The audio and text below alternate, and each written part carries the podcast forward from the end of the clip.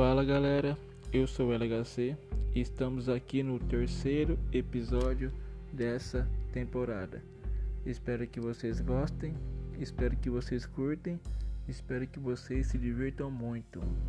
No terceiro episódio, após aquele homem ter feito aquela ameaça para o menino, o menino correu desesperadamente atrás de seus amigos. Porém, ele ficou com tanto medo que se perdeu no meio do caminho e não sabia para onde ir e não sabia como voltar. Ele ficou tão apavorado que correu em direção sem rumo, na esperança de encontrar seus amigos. Quando eles voltam para casa, percebe que um deles não está lá e começam a procurar mais pela casa para ver se ele não estava em algum canto ou em algum lugar. Nisso foi passando horas e nenhum sinal de seu amigo.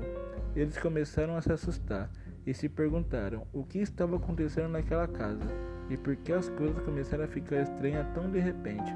A menina, como estava com trauma de tudo que estava acontecendo, ela comentou, achando que o mesmo homem que apareceu no seu quarto pode ter sido o mesmo que levou seu amigo.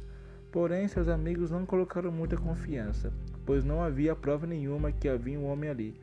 Eles não queriam arriscar, porque para eles não passam de uma simples coincidência.